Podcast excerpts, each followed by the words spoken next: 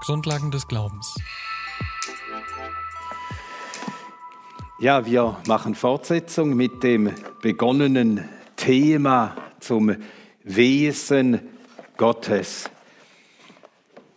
Wir hatten gestern angefangen zuerst mit dem Wesen Gottes. Gott ist Geist, Gott ist eine Person.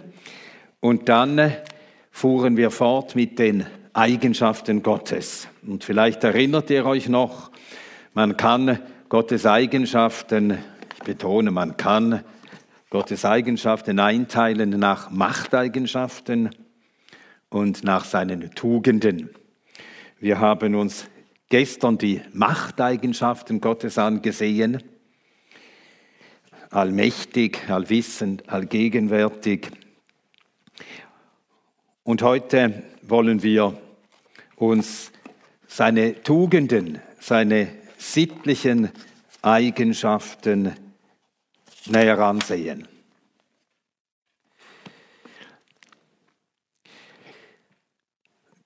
Wir haben diese beiden Verse uns gestern bereits vor Augen gestellt. Ich nenne sie noch einmal. In 1. Johannes 1, Vers 5, da steht, Gott ist Licht und gar keine Finsternis ist in ihm. Und in 1. Johannes 4, Vers 16 steht, Gott ist Liebe. Unter die Tatsache, dass Gott Licht ist, können wir einordnen Gottes Heiligkeit, Gottes Gerechtigkeit, Gottes Wahrheit. Das sind alles Äußerungen des Lichts. Dann unter Gottes Liebe fallen Gottes Gnade, seine Barmherzigkeit, seine Langmut, diese Eigenschaften Gottes sind es, die eben seiner Unumschränktheit. Man kann Gott nicht eingrenzen, er ist auch in keiner Weise begrenzt in seiner Macht, in seinem Vermögen. Diese Eigenschaften sind es, die seiner Allmacht, seiner Allwissenheit, seiner Allgegenwart ihre Schönheit geben und damit erst ihre wahre Herrlichkeit. Denn was wären, ich wiederhole, was wären Gottes Allmacht, Gottes Allgegenwart, Gottes Allwissenheit ohne Gerechtigkeit und Liebe? Wir müssten davor vor Entsetzen zusammenbrechen. Ja, Gott ist Liebe. Die Liebe, das war und ist die Triebfeder zu allem, was Gott tut und redet. Es bedeutet, dass Gott nur Gutes will, dass er Gedanken des Friedens, des Guten hat über die Menschen. Es ist Gott eine Wonne, Gutes zu tun, zu geben, zu segnen. Gott liebt und das heißt, dass er sich den Menschen zuneigt dass er sie zu sich ruft, sie bei sich haben will und dass er ihnen alles gibt. Ja, das sagt tatsächlich Paulus im Römerbrief, er, der doch seinen Eingeborenen, seinen einzigen Sohn nicht verschont hat, sondern ihn für uns alle dahingegeben hat. Wie sollte er uns mit ihm nicht auch alles geben? So ist Gott.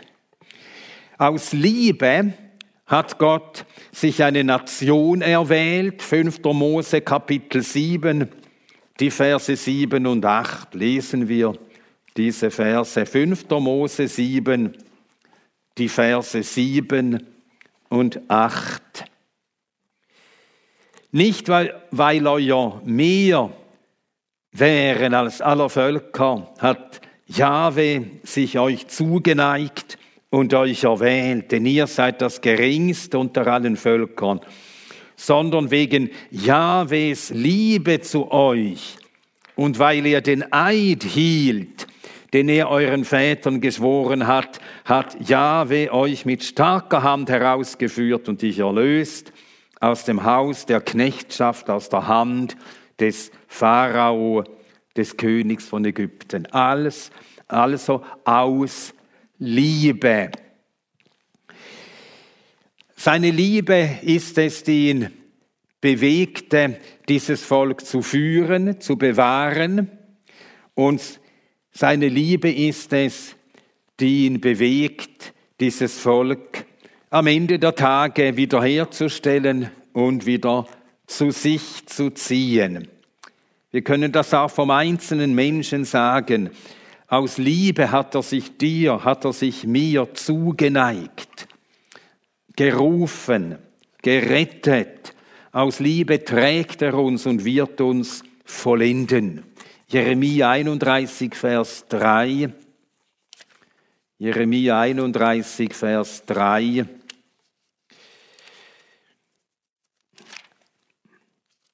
Hier spricht der Herr zu Jeremia in diesen Kapiteln von äh, Wiederherstellung, von Heil, von zukünftigem Segen, nachdem Jeremia fast nur von Sünde und von, kommenden, von kommendem Gericht hat zeugen können. Und da sagt Gott zu Jeremia, oder hier, äh, ja, der Herr ist mir von fern erschienen. Und dann Zitat, das sind jetzt Worte des Herrn selbst. Mit ewiger Liebe habe ich dich geliebt. Darum habe ich dir fortdauern lassen meine Güte oder dich zu mir gezogen aus lauter Güte.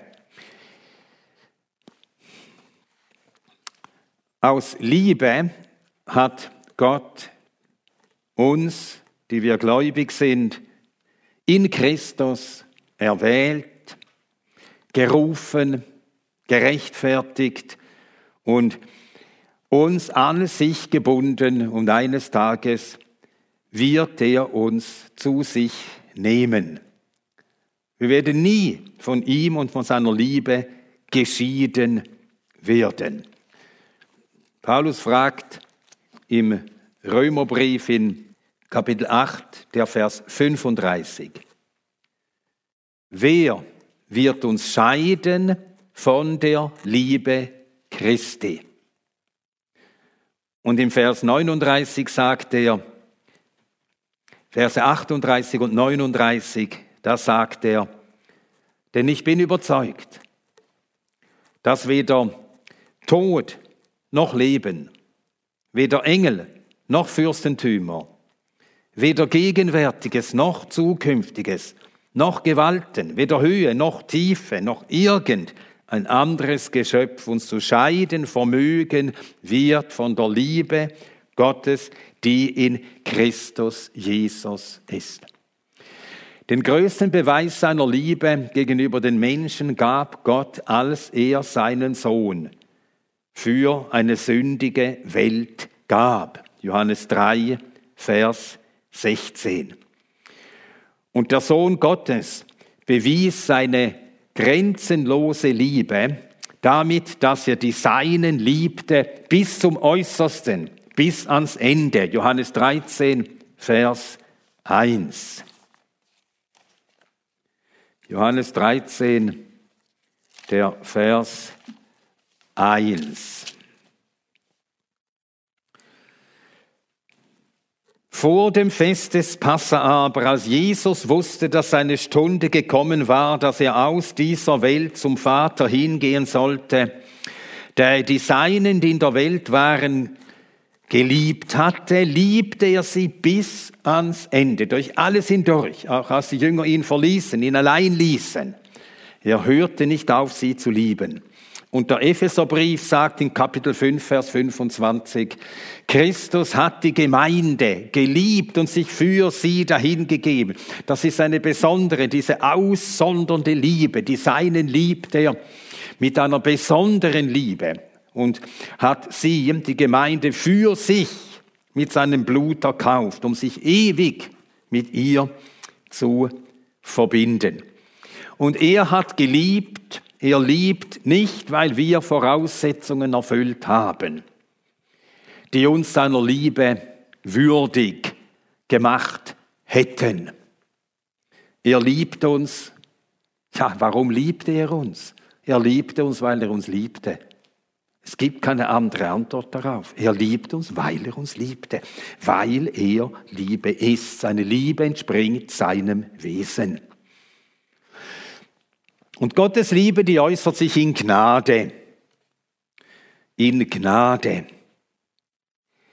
Das ist die rettende Liebe, Gnade. Titus 2, Vers 11. Die Gnade Gottes in Christus, die Gnade Gottes ist erschienen, heilbringend für alle Menschen. In Christus erscheint die ganze Gnade Gottes. In Christus wendet Gott uns Heil und Segen zu, die wir alle das Gegenteil verdient haben. 1. Petrus 5, Vers 10. Petrus sagt, der Gott aller Gnade, so heißt Gott, der Gott aller Gnade, der euch berufen hat zu seiner ewigen Herrlichkeit in Christus Jesus. Das ist ganz unvorstellbar, wenn wir bedenken, wer wir sind von Natur.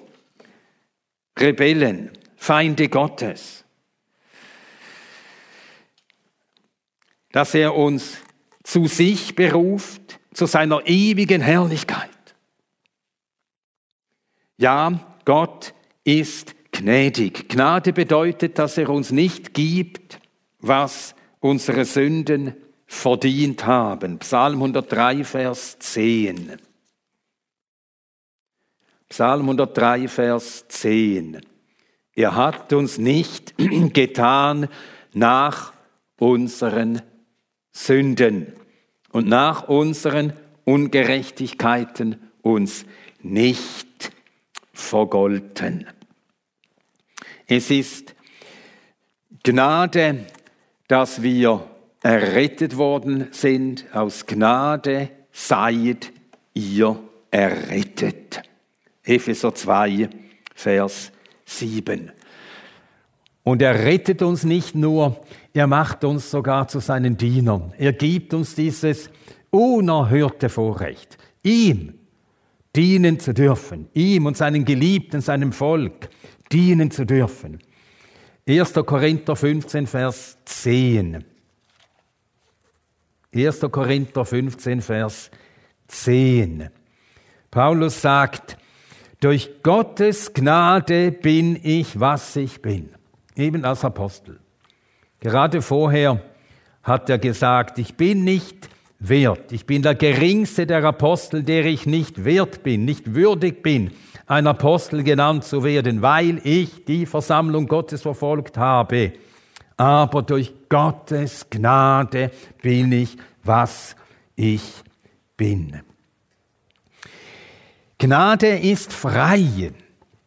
Es ist nicht so, dass Gott irgendjemandem von uns eine Wohltat schuldet. Gott steht zu niemandem in Schuld. Paulus stellt diese Frage im Römerbrief. Es ist eine Frage, die sich selbst beantwortet. Römer 11, Vers 35. Römer 11, Vers 35. Wer hat ihm zuvor gegeben und es wird ihm vergolten werden? Und er spricht das im Zusammenhang von der Rettung. Hat irgendjemand Gott irgendetwas gegeben, dass Gott ihm deshalb Vergebung der Sünden, Erlösung, Rechtfertigung, die Gabe des ewigen Lebens schuldete? Nein. Gnade ist frei. Sie geht von Gott aus. Niemand hat sich qualifiziert für Gottes Gnade. Gott schuldet uns nichts. Und doch gibt er uns alles. Das ist eben Gnade. Eine weitere Äußerung von Gottes Liebe ist Gottes Erbarmen. Gnädig und barmherzig ist der Herr langsam zum Zorn und groß an Güte. Psalm 103, Vers 8. Gnädig und barmherzig. Gott ist barmherzig. Paulus nennt Gott den Vater der Erbarmungen. 2. Korintherbrief, dort steht das im ersten Kapitel. Im zweiten Korintherbrief, im ersten Kapitel, im Vers 3. Gepriesen sei der Gott und Vater unseres Herrn Jesus Christus, der Vater der Erbarmungen, Barmherzigkeit. Nun, wir sagen, Gottes Gnade, das bedeutet, dass Gott uns Gutes tut und Gutes gibt, obwohl wir Sünder sind. Erbarmen, das ist Gottes Zuneigung zu uns, weil wir so sind, wie wir sind, nämlich blind, hilflos, unwissend, töricht, weil wir so sind und ihn nötig haben, wendet er sich uns zu. Das ist Erbarmen. Das ist sein Handeln an uns, weil wir eben sind, was wir sind. Hilflose, kraftlose, blinde, in uns hoffnungslose. Wie ein Vater sich über Kinder erbarmt, so erbarmt sich Gott über uns. Psalm 103, Vers 13, dort steht das. Psalm 103 im Vers 13. Wie ein Vater sich über die Kinder erbarmt, so erbarmt sich der Herr über die so ihn fürchten. Und wer als äh, Vater Kinder hat, er weiß, wie ein Vater reagiert, wenn ein Kind ungeschickt ist, nicht aufpasst, hinfällt und sich die Knie blutig schlägt. Dann nimmt man das Kind zu sich. Man fährt das Kind nicht an. Das macht man nicht. Es ist ja ein Kind. Es rechnet halt nicht mit allen möglichen Schwierigkeiten. Und so neigt sich Gott aus Barmherzigkeit zu uns, die wir Fehltritte begehen, die wir Dinge machen aus Torheit. Und er verstößt uns nicht, wendet uns zu uns, tröstet uns, hebt uns auf, wo wir in unserem Blut liegen und wäscht uns rein. Er sagt, dass er so mit Israel verfahren ist in Hesekiel Kapitel 16, in den Versen 6 und 9. Er vergleicht sich mit einem Mann, der an einem Kind vorübergeht, das in seinem Blut liegt. Hesekiel Kapitel 16, die Verse 6 und 9.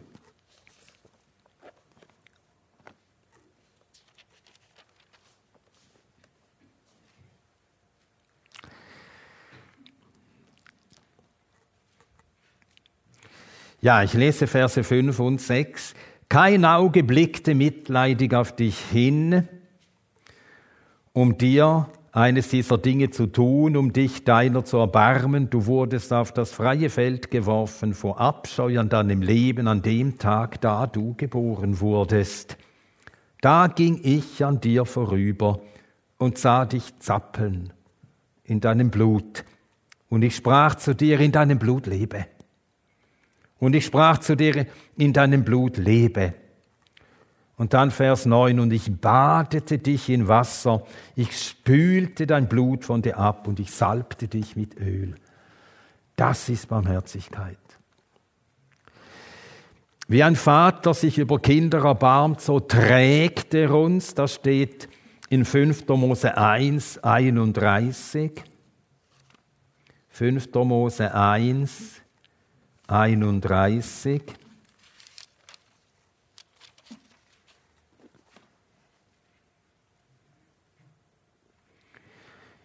In der Wüste, wo du gesehen hast, dass der Herr dein Gott dich getragen hat, wie ein Mann seinen Sohn trägt. Und daran erinnern sich alle Väter, wie sie ihre Kinder auf den Schultern trugen. Und die Kinder haben Freude und der Vater hat auch Freude. Er macht es gern. Und so ist Gott.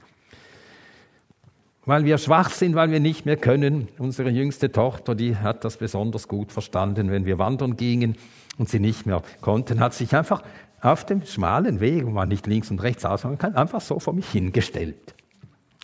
Und natürlich habe ich sie genommen. Selbstverständlich. Auf die Schultern genommen und dann getragen. Ja. Er ist barmherzig.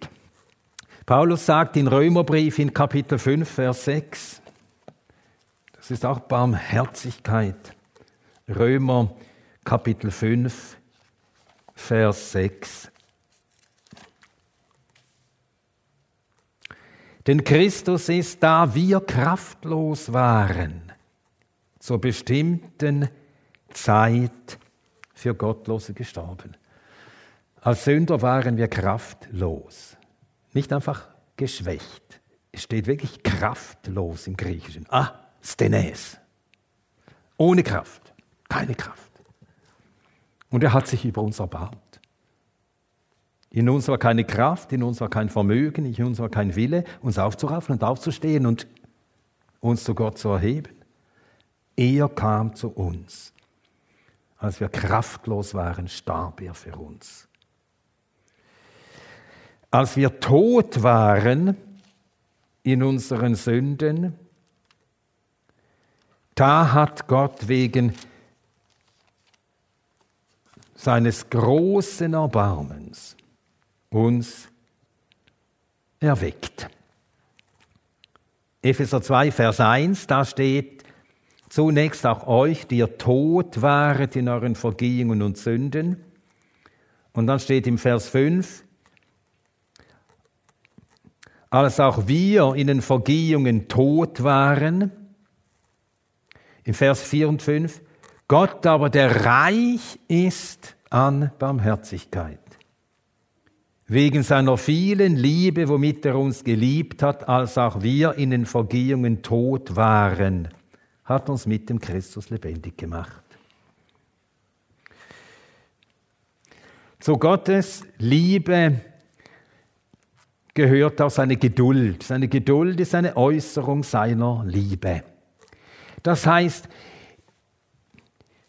wie er ihm dem Propheten oder durch den Propheten Ezekiel sagt, ich habe kein Wohlgefallen am Tod des Sünders. Gott ist geduldig. Er trägt uns mit großer Geduld jahrelang. Wenn nicht gar jahrzehntelang leben wir in der Gottesferne, leben für uns. Kein Dank an Gott, gar nichts da. Und Gott ist geduldig, geduldig, geduldig. 1. Petrus 3, Vers 20. 1. Petrus 3, Vers 20.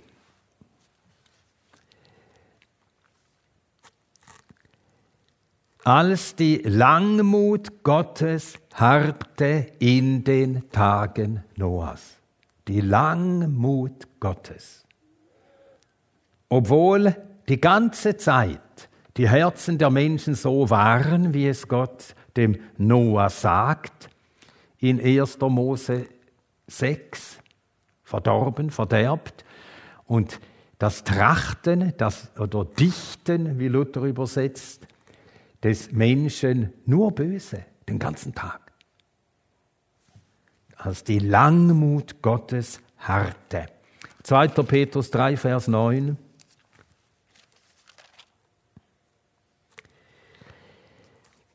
Der Herr verzieht nicht die Verheißung, wie es etliche für einen Verzug achten, sondern er ist langmütig gegen euch, da er nicht will, dass irgendwelche verloren gehen, sondern dass sie zur Buße kommen. Langmütig. Die Langmut Gottes ist Rettung. Ja, Gott ist langsam zum Zorn, weil er Liebe ist. Und bei alledem, Gott der Liebe ist, Gott ist Licht. Und das ist für uns so schwer zu fassen. Es ist nicht so, dass Gott zur einen Hälfte Licht ist und zur anderen Hälfte Liebe, sondern Gott ist ganz Liebe und gleichzeitig ganz Licht, ganz Gerechtigkeit, ganz Heiligkeit. Gott besteht nicht aus Teilen, sondern er ist, was er ist, ganz. Eines Wesens, einer Natur. Und er ist ganz Liebe und er ist ganz Heiligkeit. Gott sagt von sich selbst, ich, Jahwe, euer Gott, bin heilig. 3. Mose 19, 2. Ich, Jahwe, euer Gott, bin heilig. Die Seraphim, die am Thron Gottes und um den Thron Gottes stehen, rufen heilig, heilig, heilig ist Jahwe der Heerscharen. Jesaja 6, Vers 3.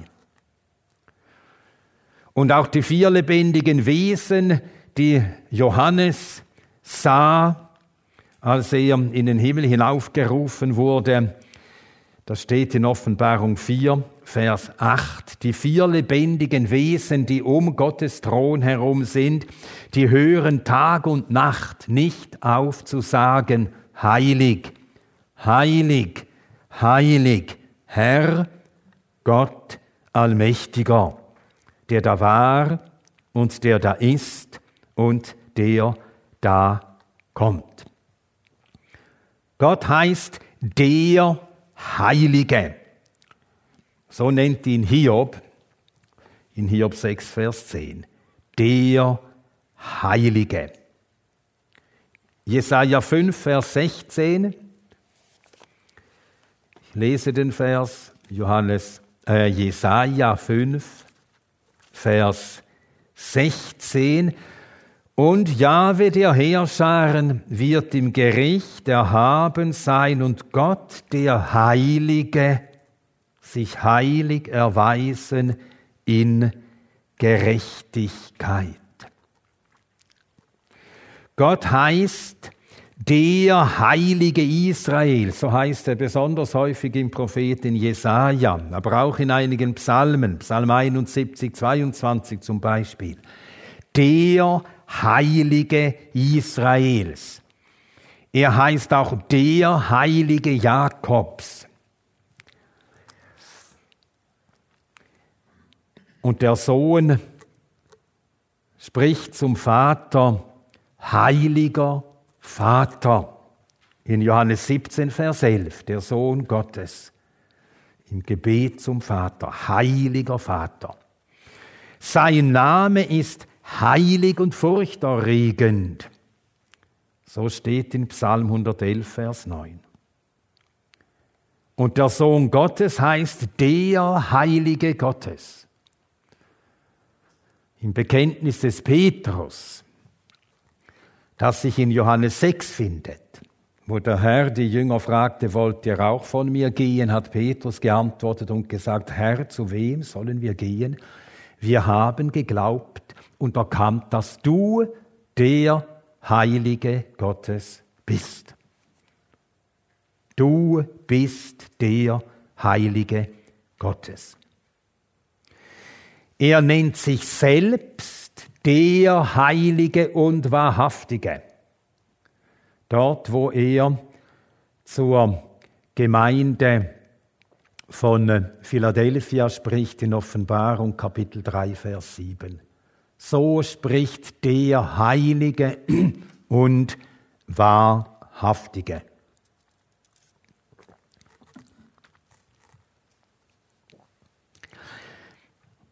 Weil Gott heilig ist, ist auch sein Wort heilig. Sein heiliges Wort. So heißt es im Psalm 105 in Vers 42. Sein heiliges Wort. Und Gottes Geist heißt der Geist der Heiligkeit. David betete nach seiner Sünde, mit Bathseba zu Gott, den Geist deiner Heiligkeit nimm nicht von mir. Im Psalm 51. Und Gottes Geist heißt der Heilige Geist. Die Grundbedeutung des Wortes heilig, hebräisch Kadash heißt heiligen, Adosh heilig sein oder sogar das Heilige. Odesh, also das Grundwort Kadash, heilig sein. Und das bedeutet trennen, absondern.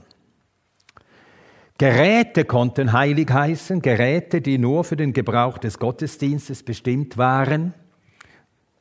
Schlagen wir ein Beispiel auf, 4. Mose 31, der Vers 6. 4. Mose 31, der Vers 6. Und Mose sandte tausend von jedem Stamm zum Heer ab, sie und Pinehas, den Sohn Eleasars, des Priesters, zum Heer und die heiligen Geräte. Die Trompeten zum Lernblasen waren in seiner Hand. Geräte konnten heilig sein. Man hat also diese vom allgemeinen, vom gemeinen Gebrauch ausgesondert und sie durften nur verwendet werden im Gottesdienst. Gottes Heiligkeit bedeutet, wenn man Heiligkeit auf Gott bezieht, dass Gott abgesondert ist. Und zwar in doppelter Hinsicht. Er ist abgesondert von der Sünde, aber er ist auch abgesondert von, allen, von allem Geschaffenen. Er ist geschieden von allem Geschaffenen.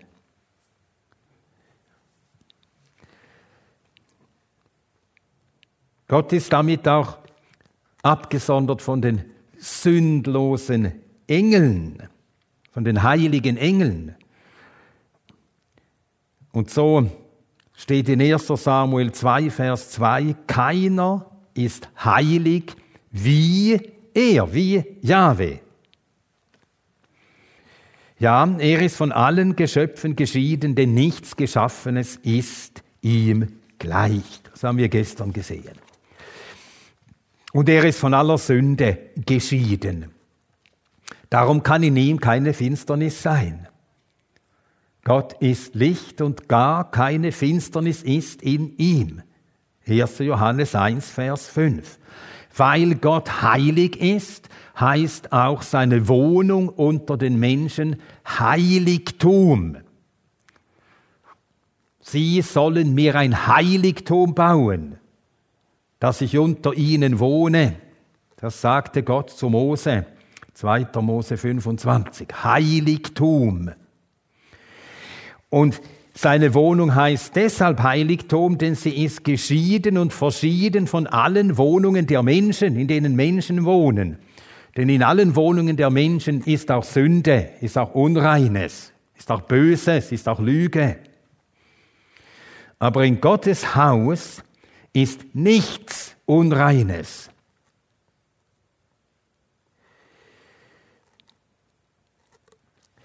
Solche, die Gott von der Sünde erlöst hat, die er gerechtfertigt hat und zu sich gerufen hat, die nennt er Heilige. Das heißt für ihn abgesondert. In uns sind wir ja nicht heilig, aber wir sind gerecht gesprochen. Gerechtigkeit ist uns zugerechnet. Wir sind zu Gott abgesondert, heißen darum Heilige.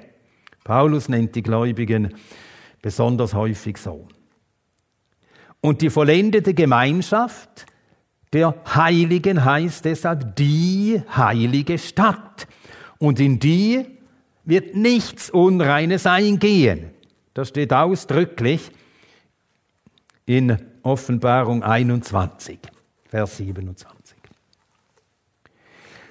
Gott ist Licht, das bedeutet, dass er auch gerecht ist. Zephania 3, Vers 5. Der Herr ist gerecht in ihrer Mitte. Er tut kein Unrecht. Was immer Gott tut, ist gerecht. An Gott misst sich alle Gerechtigkeit. Und häufig meinen wir, als Menschen sagen zu müssen, das ist aber nicht gerecht, wenn Gott so handelt. Das heißt, wir messen Gott an unserem Verständnis von Gerechtigkeit. Das ist große Torheit. Alles, was Gott sagt, alles, was Gott tut, ist gerecht, auch wenn es uns ungerecht erscheint. In Römer 9, dort sagt äh, Paulus in äh, etwa Vers 7 oder 8, dort äh, äh, zitiert er zwei Stellen aus dem Alten Testament. Zunächst sagt er, der Ältere wird dem Jüngeren dienen. Das ist aus 1. Mose 25. Und nachher, wie geschrieben steht, Jakob habe ich geliebt, Esau habe ich gehasst. Und da kommt sofort der Gedanke, das ist doch ungerecht. Und Paulus stellt dann diese Frage, ist etwa Ungerechtigkeit bei, Ungerechtigkeit bei Gott? Das sei ferne. Was auch Gott tut, uns mag es ungerecht erscheinen, aber es ist gerecht, weil Gott es tut und es sagt. Gott ist gerecht. Wir dürfen Gott nie Ungerechtigkeit unterstellen, auch nur insgeheim denken, etwas sei ungerecht, das er tut. Das ist ein großes Unrecht. Nein, Gott beugt das Recht nicht. Das sagt Elihu dem Hiob.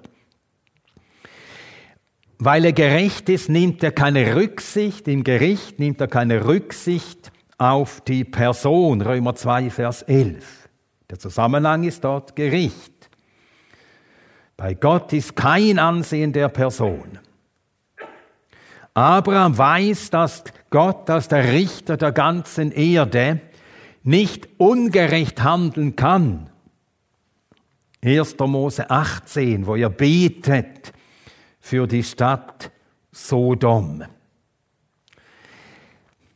Gott ist aber auch gerecht und er bleibt gerecht, wenn er den Sünder gerecht spricht. Und das ist etwas höchst Erstaunliches. Schon im Alten Testament wird das äh, bezeugt und vorbereitet, was das Neue Testament dann ausführlich entfaltet. Ich lese dazu einen Vers aus Jesaja Kapitel 45. Jesaja Kapitel 45. Da heißt es im Vers 21, am Schluss des Verses, es ist sonst kein Gott außer mir. Ein gerechter und rettender Gott ist keiner außer mir. Also Gott ist gerecht und ein Retter. Und wie das möglich ist, dass er gerecht bleiben kann und den Sünder, der schuldig ist, der Gericht verdient hat, retten kann, für gerecht erklären kann. Ja, das gehört zu den Wundern seiner Weisheit. Paulus entfaltet das im äh, Römerbrief besonders deutlich in Kapitel äh, 3, wie Gott so gehandelt hat in und durch Christus, dass er gerecht bleibt wenn er Sünden vergibt, wenn er geduldig ist und Sünde nicht sofort richtet und wenn er den Sünder für gerecht erklärt. Römer 3, dort sagt er in den Versen 23 bis 25, denn es ist kein Unterschied, denn alle haben gesündigt und erreichen nicht die Herrlichkeit Gottes und werden umsonst gerechtfertigt durch seine Gnade. Und jetzt wird das erklärt, wie das geht. Durch die Erlösung. Ah, Erlösung ist geschehen. Durch die Erlösung, die in Christus Jesus ist. Den hat Gott hingestellt zu einem Gnadenstuhl durch den Glauben an sein Blut. Ah, da ist Blut geflossen, da ist Gericht geschehen über die Sünde zur Erweisung seiner Gerechtigkeit. Und so erweist Gott sich gerecht als gerecht, wenn er den Sünder rettet. Ein gerechter Gott und ein Heiland. So ist Gott. Gott ist der Gott der Wahrheit. Er heißt Gott der Wahrheit, Psalm 31,6. sein Sohn heißt die Wahrheit, Johannes 14, Vers 6. Und der Geist Gottes heißt der Geist der Wahrheit, Johannes 14, Vers 17. Und in seiner Wahrheit erfüllt Gott alles, was er je gesagt hat. Wenn der Sünder stirbt, wenn der Mensch stirbt, erweist sich Gott als wahr. Er hat es angekündigt. Des Tages du davon essen wirst, wirst du gewisslich sterben. Gott ist wahr. Alle seine Worte gehen in Erfüllung. Wenn der Sohn Gottes erscheint zum Gericht, dann steht auf seiner Hüfte geschrieben das Wort Gottes. Also er kommt und bestätigt alle Worte Gottes, die Gott je gesprochen hat. In Gericht und auch in Errettung. Denn er erscheint auch zur Errettung. Zum Gericht für die einen, zur Errettung für die anderen. Er ist wahrhaftig. Er ist wahr. Und wenn Gott das Heil vollendet, neuer Himmel, neue Erde, in denen Gerechtigkeit ewig wohnen wird, ewige Herrlichkeit sein wird, dann ist, erweist es sich als der Wahrhaftige. Offenbarung 21. Und der auf dem Thron saß, sprach, siehe, ich mache alles neu. Und er spricht zu mir, Schreibe, denn diese Worte sind gewiss und wahrhaftig. Und er sprach zu mir, es ist geschehen. Und schließlich noch ganz kurz Gottes Weisheit. Gottes Weisheit. Und das gehört einerseits zu den Machteigenschaften und auch zu seinen Tugenden. Denn Weisheit bedeutet, dass Gott sein vollkommenes Wissen verwendet nur zu Gutem, nur zu guten Zwecken. Das ist Weisheit. Wenn man Wissen verwendet zu bösen Zwecken, dann ist das List. Also gehört die Weisheit auch zu seinen Tugenden. Nur zu guten Zwecken. Er ist der allein weise Gott. Gottes Weisheit hat die, in seiner Weisheit hat er die Welt erschaffen, also seine Weisheit äußert sich in den Schöpfungswerken. Wie viele sind deiner Werke, Jahweh? Du hast sie alle mit Weisheit gemacht. Voll ist die Erde deiner Reichtümer. Psalm 104, 24. Aber besonders hell leuchtet Gottes Weisheit in der Erlösung. Wie er eben das konnte, gerecht bleiben seine Gerechtigkeit nicht verleugnen und gleichzeitig den Ungerechten für gerecht erklären. In der Erlösung hat Gott dem Menschen oder die besten Mittel ausgewählt, um den Verlorenen, um den Sünder vom Tod zum Leben, von Sünde zu Heiligkeit, von Verdammnis zu ewiger Herrlichkeit zu führen. In seiner Weisheit hat er die besten Mittel ausgewählt und auch den Weg, den besten Weg verordnet, auf dem der Gerechtfertigte geht, bis er in die Herrlichkeit eingeht. Die ganze Erwählung, Berufung, Erlösung, Bewahrung, Vollendung des einzelnen Gläubigen und der ganzen Gemeinde verkündet, proklamiert die mannigfaltige Weisheit Gottes. Wir lesen dazu Epheser 3, Vers 10. Epheser 3, Vers 10. Da steht,